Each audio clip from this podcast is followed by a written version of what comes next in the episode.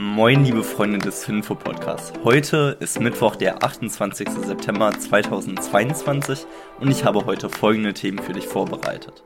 Lecks an den Nord Stream Pipelines. Tina wird zu Tara. Was das genau bedeutet, werdet ihr gleich nochmal näher erfahren. Kreditstopp in England. Ein Videospielstudio für Netflix und ein Elektroauto-Special mit BMW, Herz, Volkswagen und Umicore. Und damit ab in die erste News. An den Gaspipelines Nord Stream 1 und 2 sind drei Lecks entdeckt worden. Wir als Europäer müssen uns jetzt kurzfristig aber keine Sorgen machen, weil die ja ohnehin nicht im Betrieb waren. Dennoch ist die Ursache immer noch unklar und es kommen immer mehr Sabotagevermutungen auf. Aber was sind das überhaupt für Lecks? Die dänischen Behörden haben hier die Lecks entdeckt und haben zwei Lecks an der Nord Stream 1 Pipeline entdeckt Davon ist ein Leck nordöstlich der Ostseeinsel Bornholm, also auf dänischen und schwedischen Gewässer. Und ein Leck ist an der Nord Stream 2 Pipeline südöstlich der Insel, also im dänischen Gewässer. Da das nun mal sehr gravierende Schäden sind und es sehr schwer ist, auch so eine Pipeline zu reparieren, ist es noch unklar, wann das System wieder funktionieren soll.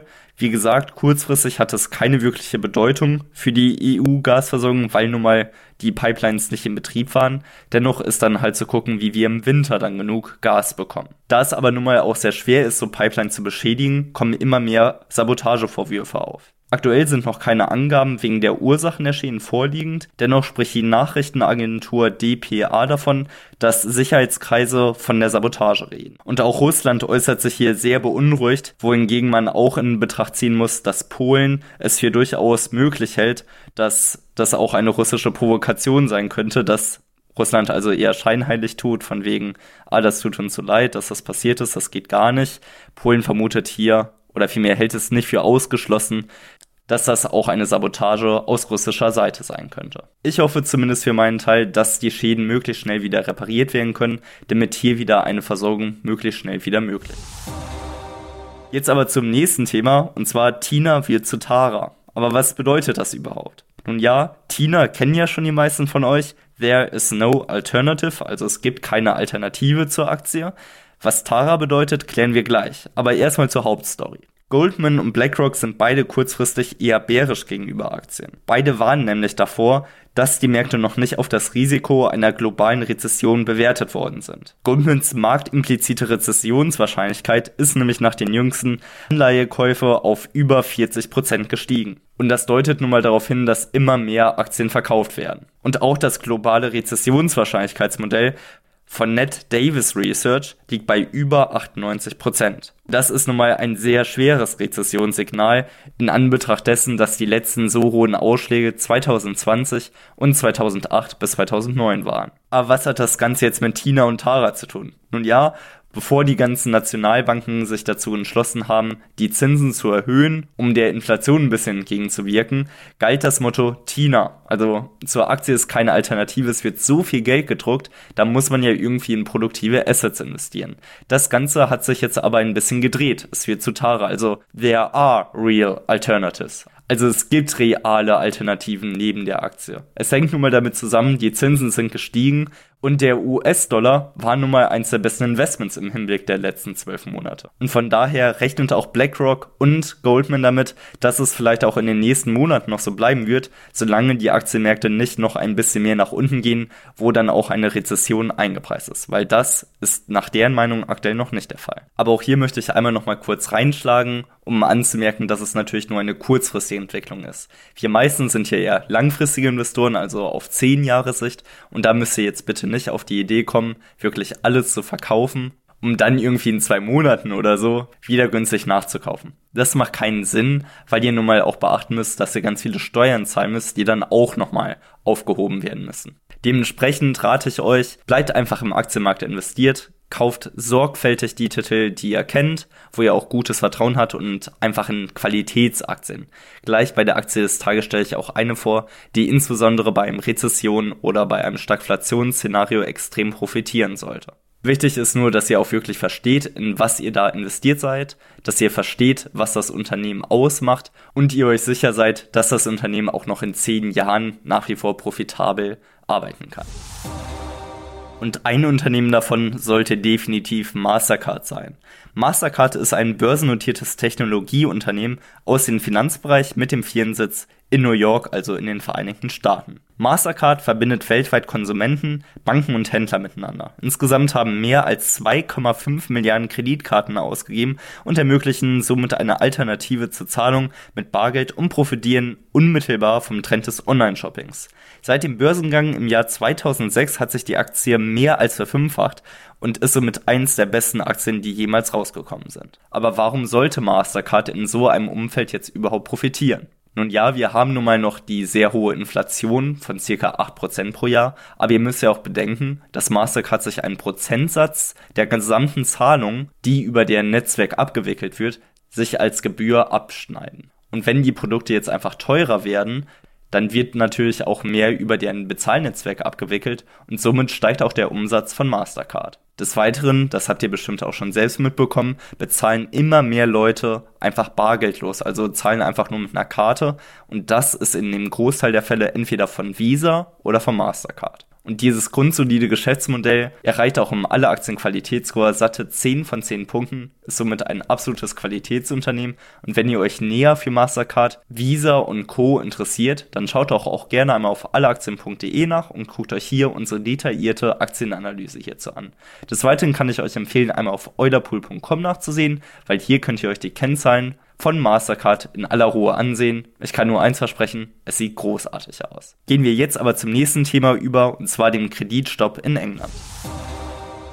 Der Pfund ist am Montag ja zeitweise auf ein historisches Tief von 1,0327 US-Dollar gefallen, was extreme Panik verursacht hatte. Als Reaktion haben auch einige britische Banken und Bausparkassen die Vergabe von bestimmten Krediten ausgesetzt. Der Grund für den Kursrückgang des Fundes war die Ankündigung von Steuererleichterungen, die insbesondere auf Staatsverschuldung umgelegt werden. Und das hat jetzt auch dafür gesorgt, dass Anbieter wie Halifax, Virgin Money, Skipton Building Society und noch ein paar weitere bestimmte Kredite nicht mehr weiter vergeben werden. Das zumindest vorübergehend, weil es nun mal nicht mehr profitabel für die einzelnen Unternehmen ist. Was aber hoffentlich profitabel ist, das sind die Videospiele für Netflix weil Netflix schafft jetzt ein hauseigenes Gaming-Studio. Das Ziel davon ist es, unabhängig von Drittanbietern zu sein und ihren Gaming-Angebot auszubauen. Der Sitz des Gaming-Studios soll in Helsinki sein und die Leitung wird durch Marco Lastica geschehen. Dieser hatte fünf Jahre bei Singa gearbeitet und mitunter an Farmville 3 gearbeitet und war auch Produzent bei einer Tochterfirma von Electronic Arts. In dem Sinne ein absoluter Profi. Ziel des Videospielstudios ist es jetzt, Originalspiele für Netflix zu produzieren, die dann ohne Ads und auch ohne In-App-Käufe geschehen und hier wirkliche Qualitätsspiele zu entwickeln. Aktuell bietet Netflix ja 31 Mobile Games an, die eher weniger erfolgreich sind. Es sind meistens Videospiele im Bereich Puzzle und Co., die jetzt nicht wirklich was mit Spannung oder mit Blockbustern zu tun haben, wie Zelda, Bioshock, GTA und Co. Aber vielleicht bauen sie das ja jetzt mit dem eigenen Videospielstudio aus. Mich persönlich würde es tatsächlich freuen und es passt auch ideal in deren Strategie, wenn man wirklich so ein Medien-Empire baut, in dem man die ganzen Filme hat und Serien hat, weil hier ist Netflix nun mal wirklich Weltklasse. Und wenn dann dazu nochmal diese Top-Spiele dazukommen, im Niveau von den eben aufgezählten Spielen, dann könnte auch diese Sparte extremes Neo-Potenzial haben und Netflix könnte hier eine weitere Chance haben, extrem zu wachsen und sich damit dann auch von der ganzen Konkurrenz wie auch Amazon oder Disney Plus abzuheben. Kommen wir jetzt aber abschließend zum Elektroauto-Special mit BMW, Hertz, VW und Umicore.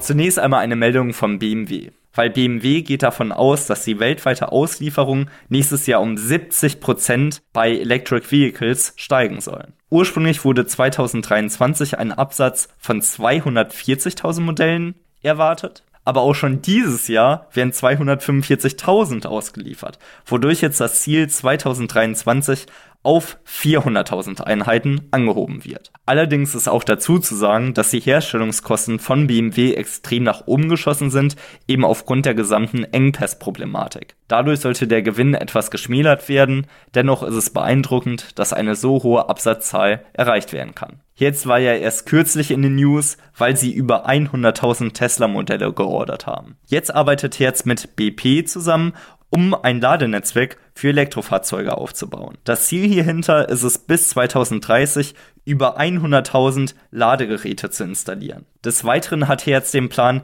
bis Ende 2024 ein Viertel der gesamten Flotte in EV-Modelle, also Electric Vehicle Modelle umzustellen. Hierfür wurden kürzlich 175.000 Modelle von General Motors gekauft, 100.000 von Tesla und ein paar von Polestar.